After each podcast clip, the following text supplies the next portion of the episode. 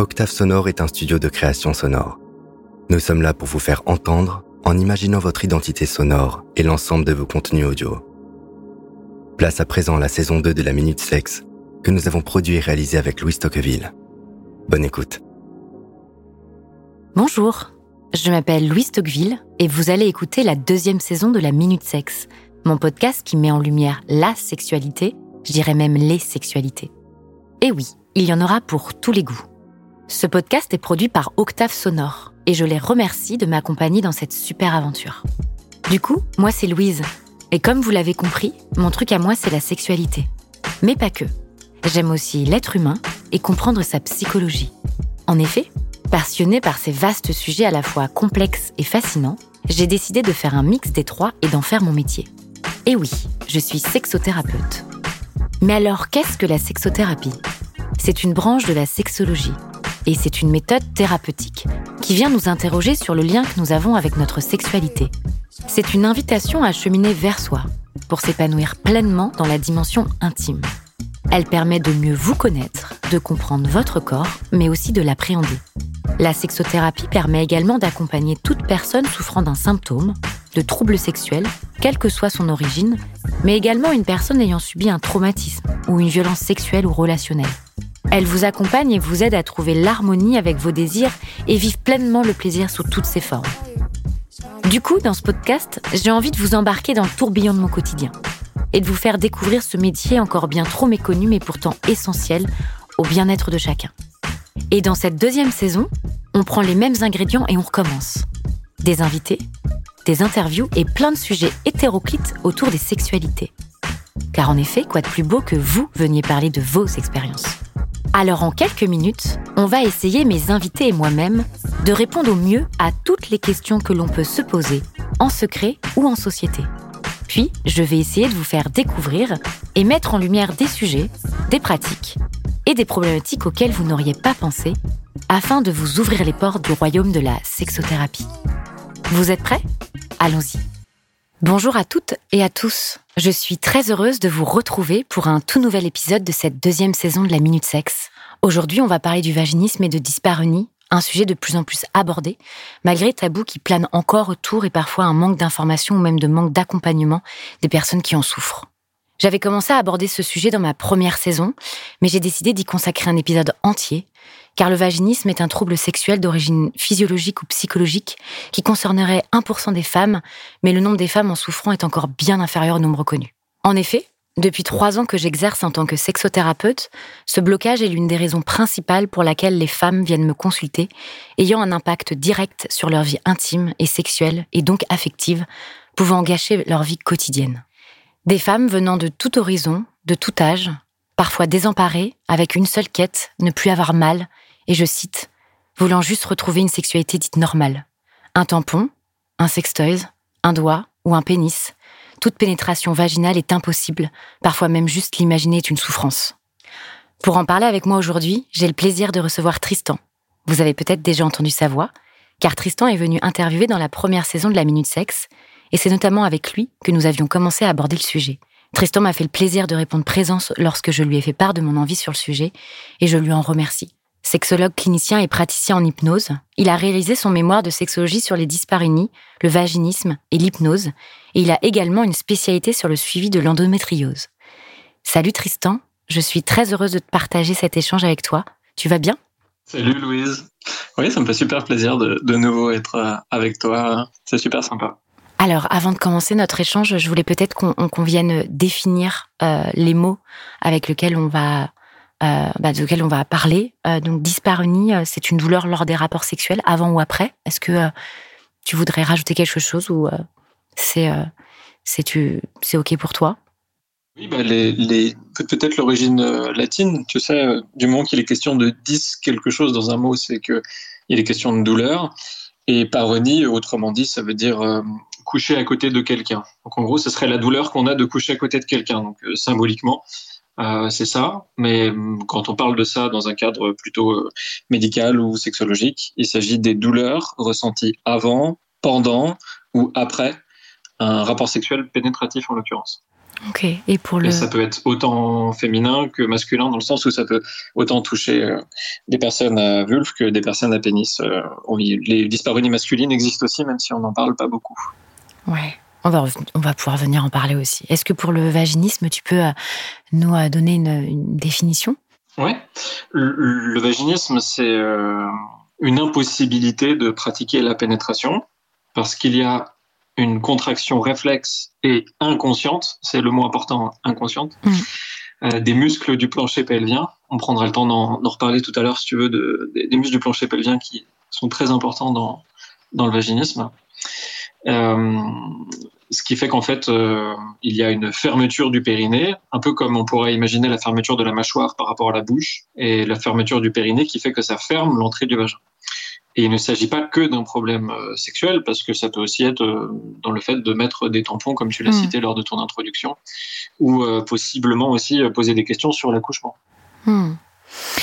Et donc toi, en tant que, en tant que professionnel, ces femmes, comment tu les accompagnes, comment tu les reçois, comment tu les accueilles Est-ce que tu peux me parler un peu de, de, ce quotidien et, et, et de, bah de, de cette problématique qui est aujourd'hui euh, très présente? Euh, je reçois à peu près 7 ou 10 personnes par semaine qui ont des problématiques de dyspareunie ou de vaginisme. Euh, dans la plupart des cas, c'est des femmes cis et souvent hétéros. On peut aussi dire que le vaginisme ne touche pas que des femmes parce qu'on peut avoir un, vagin et se considérer comme étant que homme, même si par simplicité, là aujourd'hui, j'ai utilisé le terme de de, femmes, hein, bien sûr. On peut aussi parler de, tous les genres possibles ou de personnes non binaires. Dans ce cadre-là, moi, la plupart du temps, quand ces personnes-là viennent, la première chose, c'est qu'il y a une plainte. Et la plainte, ça serait, euh, comme tu l'as dit tout à l'heure, le fait de ne pas forcément être normal, de ne pas avoir la sexualité qui serait normalement attendue de ces personnes. Euh, ça peut être les douleurs, ça peut être euh, le fait que euh, le partenaire, euh, quand il s'agit de couple euh, cis hétéro, que le partenaire, ça c'est souvent le cas, mette la pression, lui dise mm. ça fonctionnait bien avec mes ex, ou pourquoi ça fonctionnerait pas avec toi, etc. etc. Donc honnêtement, il y a de multiples raisons pour lesquelles ces personnes viennent consulter, mais dans la majorité des cas, ces, douleurs ou complications sexuelles, hein, bien sûr. C'est rare qu'il s'agisse de problématiques euh, en dehors de la sexualité, du type euh, préparation à l'accouchement, ou alors euh, pour, pour des tampons, parce que la plupart du temps, on peut faire autrement. Quoi. Hmm. Et dans, ton, dans, ton, dans notre accompagnement, moi j'observe souvent, et c'est le vaginisme est souvent lié à l'abus, mais qui soit euh, psychologique, physique. Euh, comment euh, toi et avec quels outils tu les accompagnes pour pouvoir se, se, libérer et pouvoir surtout venir travailler au final ce, ce trauma? C'est important de partir du principe que le vaginisme ne vient pas que d'un mmh. traumatisme. Parce que ça, c'est un système de croyance. ça veut dire aussi qu'après, les personnes qui ont du vaginisme ou qui suspectent en avoir et qui viennent au cabinet sont persuadées qu'elles ont un trauma même quand il n'y en a pas et qu'après, en fait, on doit chercher un trauma imaginaire qui n'a pas eu lieu. Donc, euh, ça peut avoir pour résultat de créer ce qu'on appelle des faux souvenirs ou une exagération d'un souvenir. Euh, donc, c'est le genre de choses qu'il faut éviter. Moi, je pars du principe que euh, le vaginisme, c'est quelque chose qui est complexe, qui est multifactoriel. Euh, qui est vraiment important de partir du principe que qu'il ne s'agit pas forcément de un souvenir précis qui aurait pu déclencher ça, même si, encore une fois, ça peut arriver. Hmm. Euh, c'est une situation qui est complexe, qui est physique, qui est émotionnelle, qui est psychologique, qui est parfois quasiment symbolique, hein, hmm. qui est parfois aussi d'origine éducationnelle, religieuse, etc. Donc attention, c'est pas parce qu'on a eu un traumatisme sexuel qu'on va déclencher du vaginisme. Hmm. Et c'est pas parce qu'on a du vaginisme qu'on a été traumatisé sexuellement. Euh, il peut y avoir un lien de corrélation, mais pas forcément un lien de causalité. Hmm. Je pense que c'est important d'apporter euh, une nuance là-dessus. Euh, moi, ce que je remarque tout de même, c'est que dans la majorité des cas, c'est des personnes qui ont eu souvent une grande impression de perte de contrôle. Alors, ça peut être un accident de voiture, ça peut être le décès d'un proche, Ça peut être une agression physique qui n'a rien de, de, sexuel. Ça peut être une agression sexuelle, effectivement. Ça peut être un viol. Ça peut être voilà multiples traumatismes différents. Mais il ne s'agit pas forcément de ça. La plupart du temps, j'ai plutôt l'impression que c'est aussi un problème qui est très émotionnel, qui est vraiment un problème en rapport avec le corps, en hmm. rapport avec le bassin, en rapport avec hmm. ce qu'on pourrait vulgairement appeler du, lâcher prise, même si j'aime pas le terme de lâcher prise. Oui. Voilà. Hmm. Ouais, c'est euh, en effet. Euh, j'ai le sentiment aussi qu'il y a ce rapport, euh, en effet, à un moment de, de, de, comme tu dis, un peu perte de contrôle, un rapport aussi aux limites et en effet euh, à l'émotionnel. Et là, si on vient au niveau euh, bah, bassin aussi de mmh. l'émotionnel, notre construction aussi, notre euh, notre maison, donc tout ce rapport-là, donc vraiment un rapport des, des, des, fondements et un peu même de, de l'identitaire, quoi. Vraiment, il y a quelque chose de l'ordre où ça vient toucher.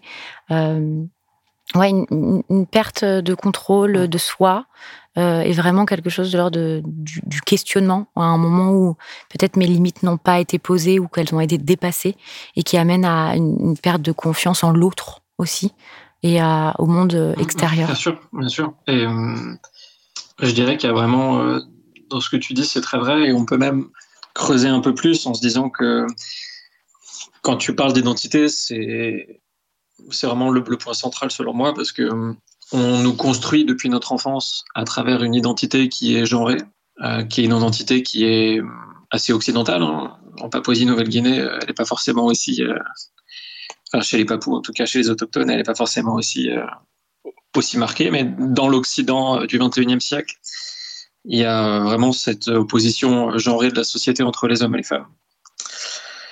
Et quand on nous identifie comme étant femmes, on nous identifie comme étant aussi avec toute un, une sorte de, package euh, culturel et sexuel mm. par rapport à ça. Notamment l'idée à travers euh, la pornographie, mais aussi à travers les films, à travers euh, les romans, à travers en gros la culture populaire, que la pénétration est nécessairement synonyme de, de, plaisir, que la sexualité est nécessairement liée à la pénétration, que c'est l'homme qui fait jouir la femme avec son espèce de pénis magique, on ne sait pas trop comment, euh, hmm. Et que surtout aussi la, la, femme est censée jouir, enfin, les femmes sont censées jouir dans une posture d'abandon, comme s'il fallait, tu sais, se laisser aller, hmm. se lâcher prise pour jouir, et que la sexualité masculine était dans l'action, la sexualité féminine était dans le lâcher prise, ce qui évidemment est un gigantesque bullshit. Euh, parce que dans les deux cas, le plaisir c'est quelque chose qui se construit, qu'on va chercher, qu'on va ah, qu'on va approfondir, etc. Donc euh, limiter ça à un genre, c'est quand même extrêmement réducteur. Euh, et donc, dans une société qui euh, est une société qui est construite autour d'une psychologie positive qui te dit que si tu vas pas bien, c'est que tu n'essayes pas assez d'aller bien. Donc, sous-entendu, si tu n'arrives pas à faire mm. une pénétration ou une circlusion, on pourrait prendre le temps d'en reparler de circlusion, c'est que c'est que tu n'essaies pas assez fort, ce qui évidemment est une connerie. Euh, si tu n'arrives pas à jouir dans ta sexualité, c'est que tu lâches pas assez prise ou que tu n'es pas assez à l'aise, ou ce genre de choses, qui évidemment est une bêtise aussi. Euh, c'est forcément délétère, tu vois. C'est-à-dire que moi, je ne vois pas comment euh, la société n'aurait pas pu ne pas produire ce type de fonctionnement. Ouais, c'est super intéressant ce que tu dis. Aujourd'hui, c'est aussi comment pouvoir transformer un conditionnement en quelque chose qui coule dans notre ADN quelque chose qui est l'ordre vraiment du, du conditionnement, mais très profond. Enfin, c'est très ancré. Euh, et, moi, je rencontre beaucoup de personnes qui font j'ai conscience, mais comment? Je me détache aussi de, de, de cette idée euh, euh, et, je te rejoins totalement sur cette idée de lâcher prise qui, pour moi, euh, limite est horripilant aujourd'hui. C'est un mot que je ne comprends pas. C'est, enfin, vraiment plus un espace-temps. C'est comment euh, trouver. Enfin, le lâcher prise, ça veut vraiment tout et rien dire. Et en, effet, aujourd'hui. Il, va y avoir ce conditionnement, notamment dans la sexualité, et, et qui nous, je trouve, nous éloigne de ce qui pourrait l'être, qui est le cheminement, le chemin, la rencontre, et de tout ce qu'il peut y avoir autour. Et, euh, et euh, dans ce, notamment dans le domaine bah, de la pénétration et, et du vaginisme, c'est aussi, là où on pourra revenir, enfin, on peut revenir sur cette notion de euh, bah, du plancher pelvien et de et de la l'importance aussi du périnée et de la méconnaissance. Et euh, d'ailleurs, j'ai fait un, podcast sur euh, avec une super intervenante sur le périnée et de l'importance de de la mmh, mmh, mmh. conscientiser, enfin de conscientiser ce périnée qui est juste mais primordial dans l'aspect de notre corps, de notre vie, et notamment dans la sexualité, et, comprendre comment aujourd'hui on peut lui donner mmh. vie, conscience, et vivre avec, et, et lui apporter euh, vraiment euh, bah, une notion même symbolique, et comment je, comment je peux ouais, vivre avec, et comment je peux l'intégrer euh, dans ma sexualité, pas qu'il a juste une fonction vraiment anatomique. Est-ce que tu pourrais, tu pourrais en parler un petit peu plus, en effet, de l'importance de ce périnée et de lui donner vie euh, lui donner conscience Le périnée, c'est une, euh, une structure, c'est un système euh, qui est complexe, qui est composé d'une vingtaine de muscles, de ligaments et de fascia. Donc on n'est pas en face d'un petit truc sans importance, c'est quand même une structure dans le corps humain qui est importante.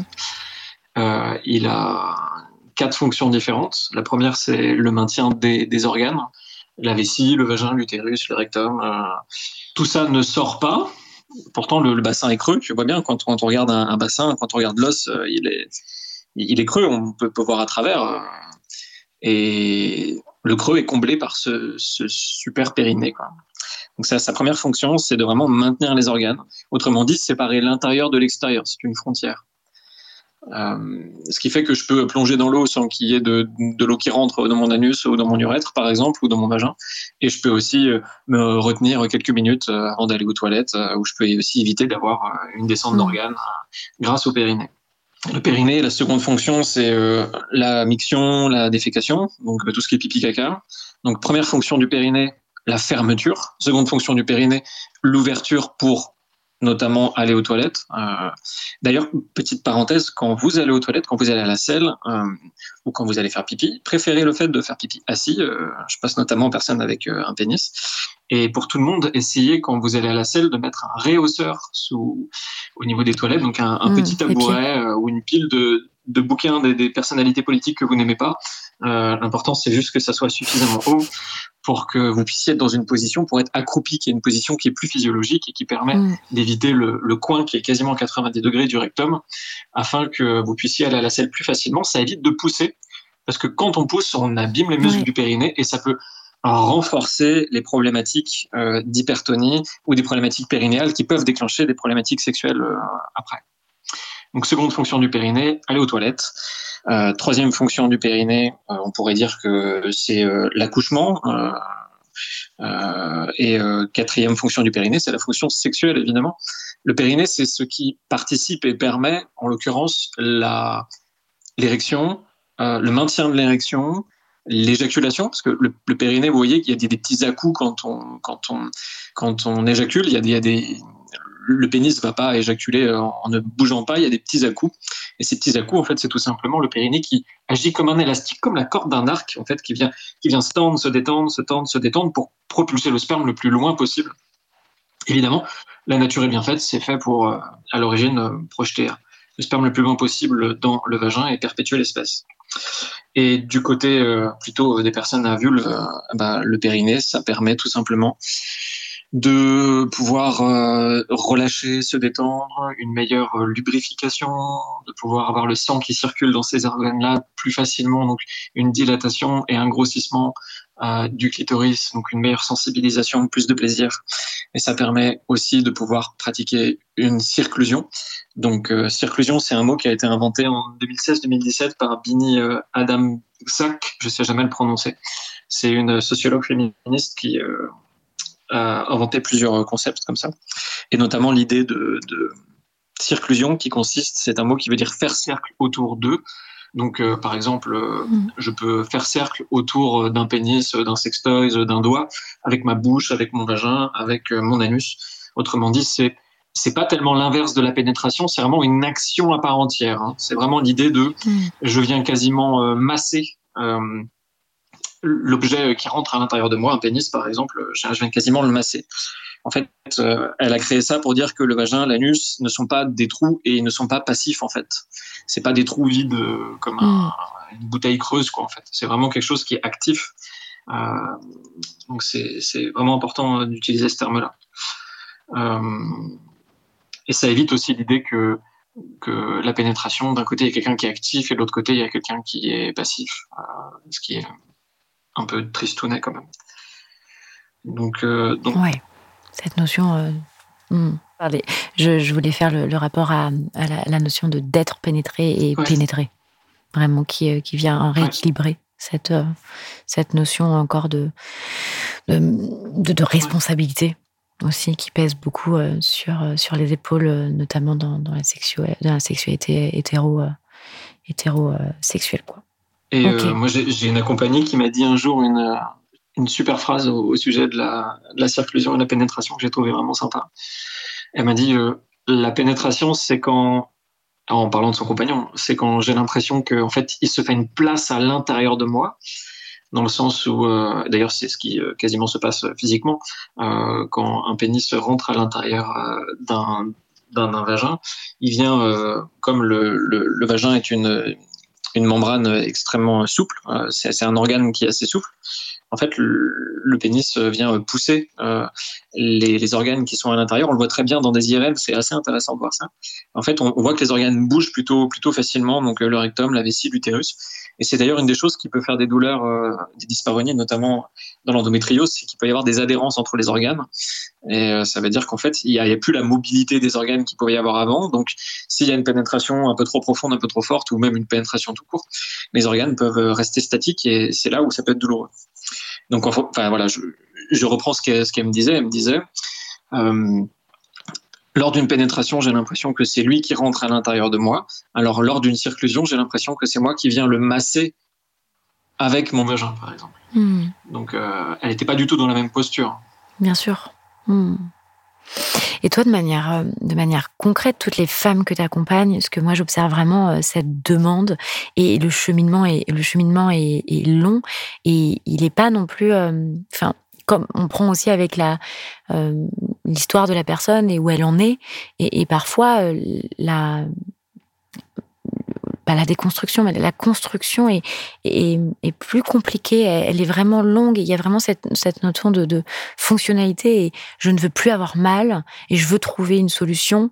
Et le, le, cheminement est, est, long et fastidieux. Je ne sais pas toi, quand, avec tes accompagnantes, tes accompagnés, comment euh, ça se passe entre guillemets si vraiment on devait parler en, en termes de, de résultats euh, Est-ce que c'est, mmh. enfin, la question va être euh, Enfin, non, parce que je peux pas te demander combien de séances autres, parce que ça dépend notamment de, de, l'accompagner, euh, où il en est, où, mais, mais, de manière un petit peu concrète, toi, est-ce que tu pourrais nous donner euh, peut-être un cas type euh, Oui, je pense à, à, plusieurs choses. Je vais, je vais te donner un peu le, le cadre que j'offre, et puis après, je pourrais te donner un, cas type si, si tu veux.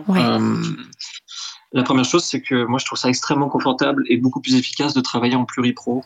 Mmh. Euh, le vaginisme est quelque chose de complexe qui mélange à la fois la physiologie, l'émotionnel, la psychologie et plein plein d'autres choses. Donc c'est toujours intéressant de travailler avec euh, en collaboration avec un ou une psy, un ou une kiné, euh, sage-femme, gynéco, etc.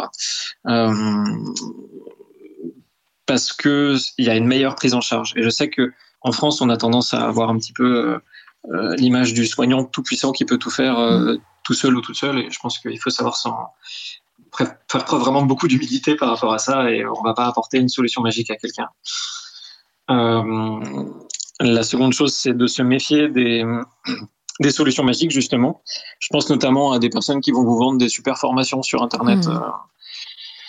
Euh, qui vont, enfin, des formations, des, des, des, ateliers, des solutions pour guérir. Il faut faire vraiment attention au terme. Le vaginisme n'est pas une maladie, on ne mm. guérit pas. Les personnes qui guérissent, c'est des médecins. Euh, quand on n'est pas médecin et qu'on utilise le mot guérir, attention, exercice illégal de la médecine. Enfin, voilà, il y a tout, un cas à remettre. Euh, et en fait, il y a des personnes qui jouent sous, sur, sur la peur euh, et sur cette pression sociale, en fait, qui est une pression monumentale, hein, qui mm. fait que parfois il y a des couples qui se déchirent, ou il y a des mm. personnes qui sont dans des états dépressifs euh, assez élevés, euh, qui profitent de ça pour vendre des, des, des solutions magiques pour en cinq séances euh, ou alors en trois ateliers sur Internet, plusieurs centaines ou plusieurs milliers d'euros, réussir à aller mieux comme s'il y avait un coup de baguette magique.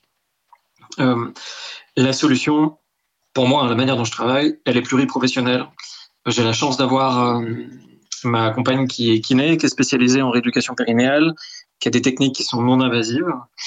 Euh, donc, c'est-à-dire qu'elle va pas forcément utiliser euh, des, euh, des sondes euh, pour faire de la rééducation, tu vois, interne et manuelle, ce que je recommande rarement quand même en cas de vaginisme, voire même jamais, parce que le vaginisme, c'est un mécanisme de défense mmh.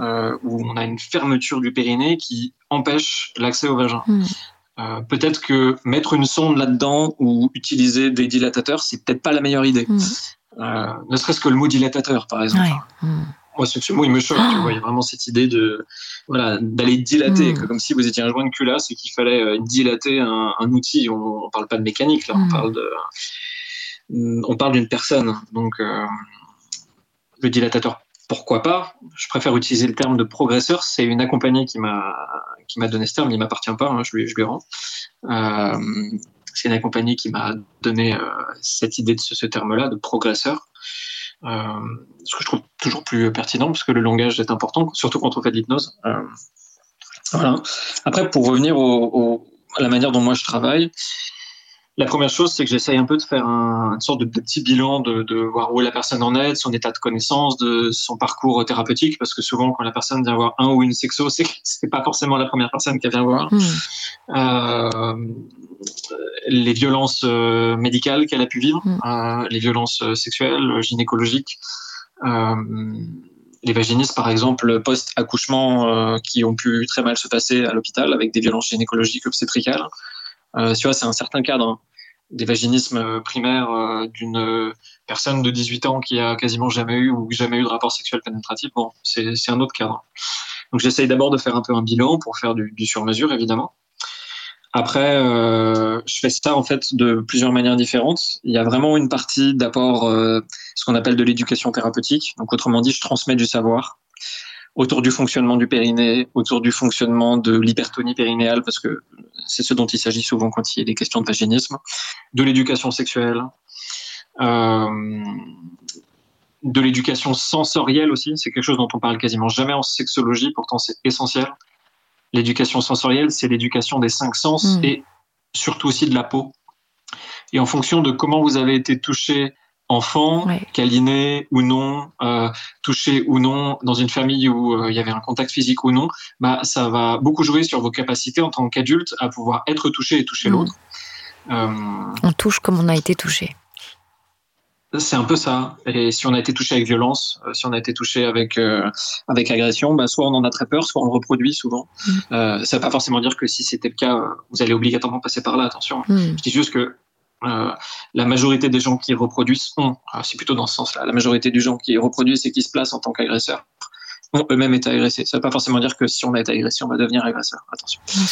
Euh, après, je travaille sur euh, donc l'éducation sensorielle, elle est importante. Euh, la peau, le câlin, le rapport au corps. Euh, aussi sur l'éducation thérapeutique au niveau de l'interoception. Donc l'interoception, c'est les sensations à l'intérieur du corps.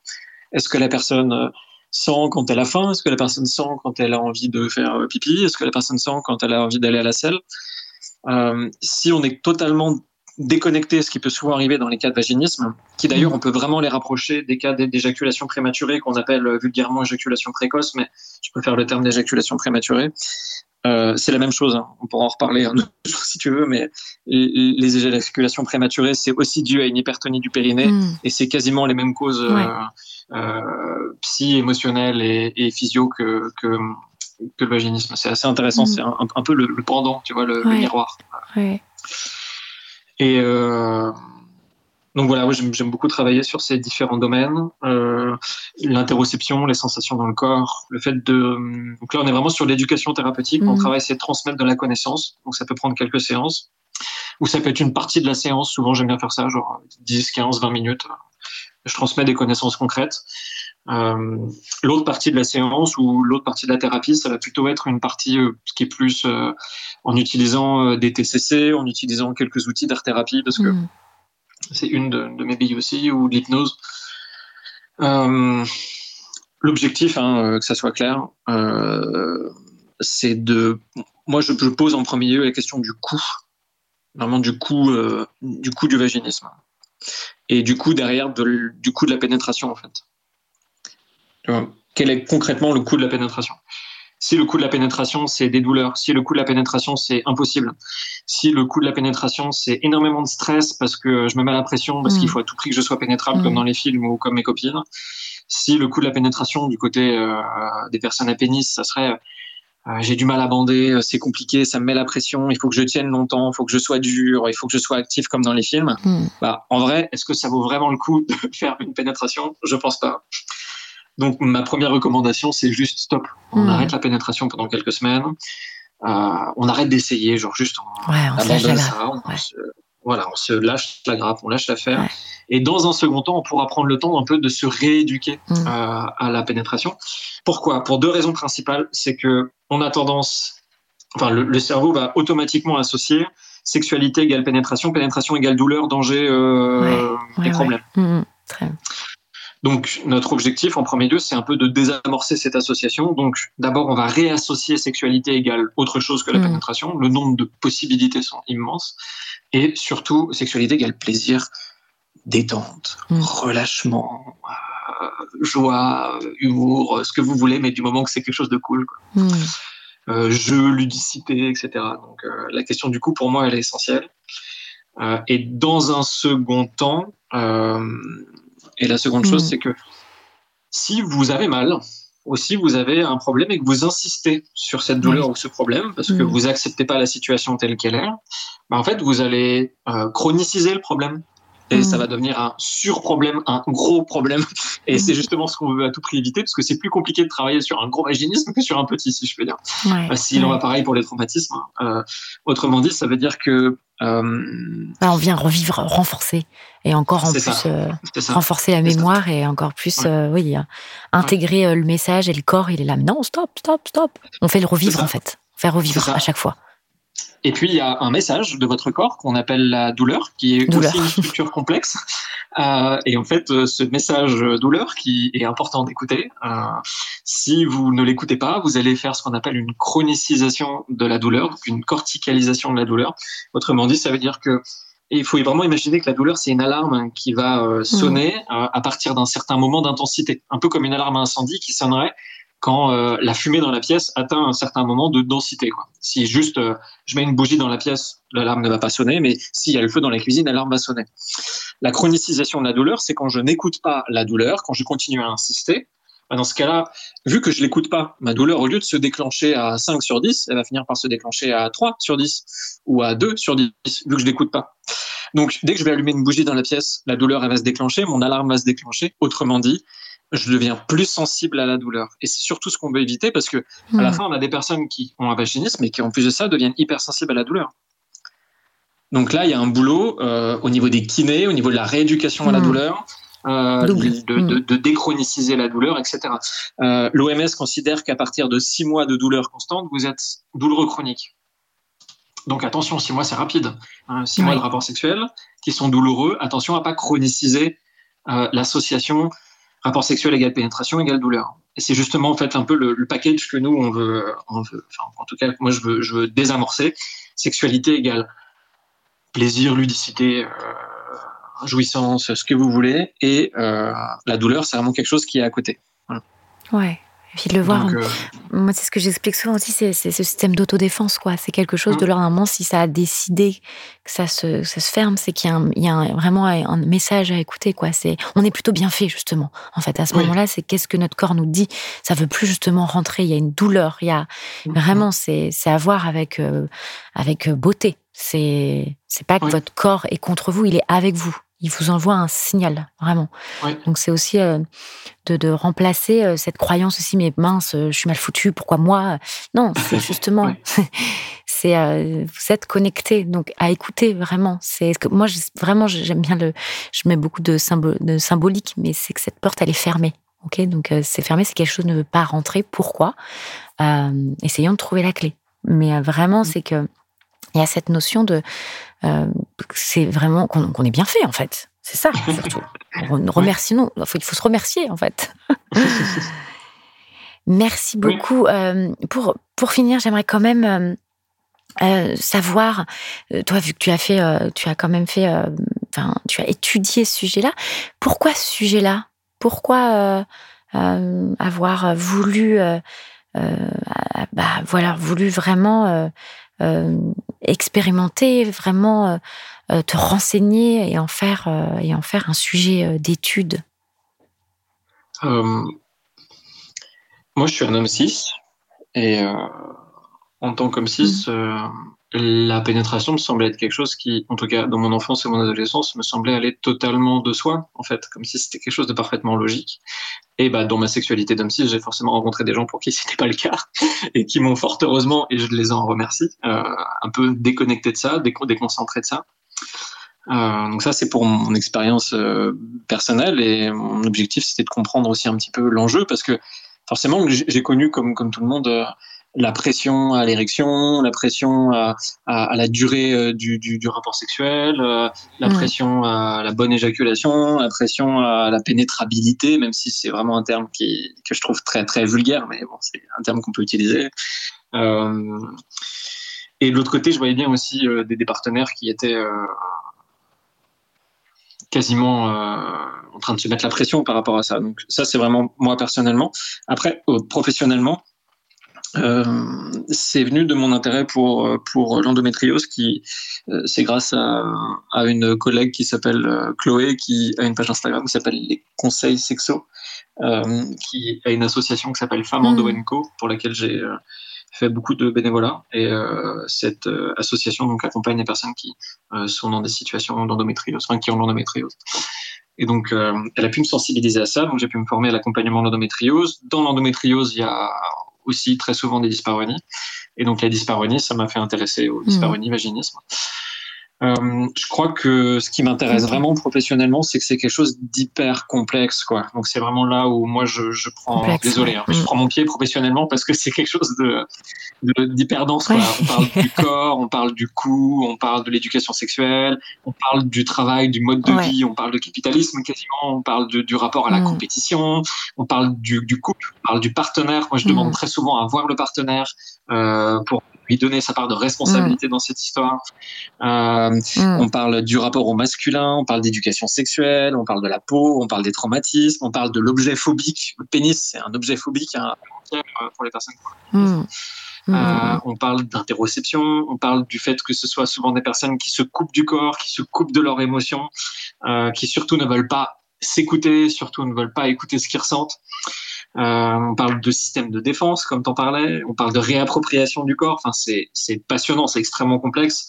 Donc, euh, intellectuellement, pourquoi ça me, pour moi, ça me stimule beaucoup. Mais humainement, je trouve ça aussi très, très beau de voir euh, des personnes être capables de se réapproprier leur corps où euh, elles arrivent dans le cabinet et me disent voilà, je suis pas normal, mmh. j'aimerais être capable de faire une pénétration. Et elles ressortent en me disant euh, parfois au bout de plusieurs séances, effectivement, hein, je pense qu'en moyenne, ça doit être 5-6 séances euh, à base d'une séance tous les 15 jours, donc c'est plusieurs mois de travail, mais c'est aussi le temps de, de la kiné, donc ça permet de faire un, un double coup. Euh, les personnes qui ressortent du cabinet en me disant, mais en fait, euh, au début, j'étais venu parce que euh, j'avais un problème de pénétration, mais en fait, je me rends compte que mon objectif, c'est de mieux jouir, en fait. Parce que pour moi, et je le répète souvent, mais je pense que c'est vraiment mmh. important, je te l'ai peut-être déjà dit, Louise, mais pour moi, un sexologue, c'est pas un expert de la sexualité, c'est un expert de la jouissance.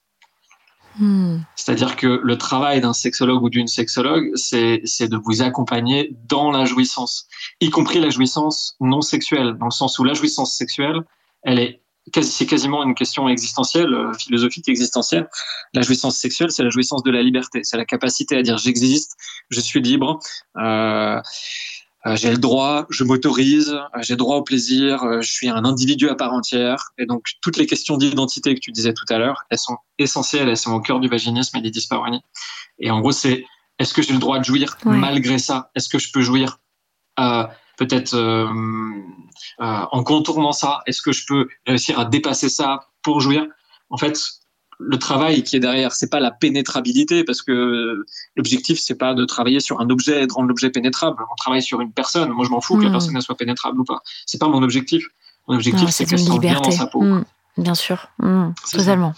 Je te, je, je te retrouve, ça me fait écho et c'est ce que, c'est ce que je, j'essaie de, de, transmettre aussi euh, dans, dans mes consultes, que c'est beaucoup plus, euh, euh, c'est une sphère très complexe et c'est un terrain de jeu exceptionnel pour, en tant que sexothérapeute aussi et, et c'est plus cette dimension. Moi, je la mettrais à la dimension même de la vie, en fait, vraiment.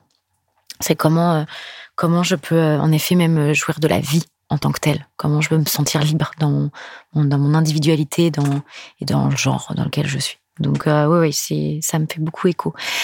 Euh, Tristan, merci encore pour euh, pour cet échange. Je bois tes paroles et je pense que les auditeurs aussi. C'est toujours très très intéressant et c'est pour ça que j'ai voulu que tu reviennes dans cette deuxième saison et je pense qu'on pourrait en faire encore. en tout cas, merci merci beaucoup de nous avoir bah, éclairés d'avoir partagé aussi avec euh, avec moi et avec nous. Donc merci beaucoup et puis euh, j'ai quand même pour habitude comme d'hab peut-être de me dire où on peut te retrouver. Donc je sais que tu as un cabinet sur Tours, mais euh, où on peut te retrouver sur ton site internet, sur ton super Instagram qui est toujours aussi beau et pertinent. Euh, tes textes, ton écriture toujours me, me, parle beaucoup. Donc, je vous invite à, à aller voir. Et euh, voilà, est-ce que tu peux m'en dire un petit peu plus pour terminer? Oui, bah, vous pouvez me trouver. Déjà, merci beaucoup. Euh, ce que tu me dis, ça me touche. Euh, c'est très gentil. Vous pouvez me retrouver sur mon, mon Instagram, c'est vilmer.tristan. Mon site internet, je suis en train de le refaire, donc je redonnerai mon site plus tard. ça sera plus simple. Et puis, okay. merci beaucoup, Louise. Merci à toi et à bientôt. Salut, à bientôt. Merci d'avoir écouté La Minute Sexe, le podcast qui parle des sexualités et qui nous fait du bien.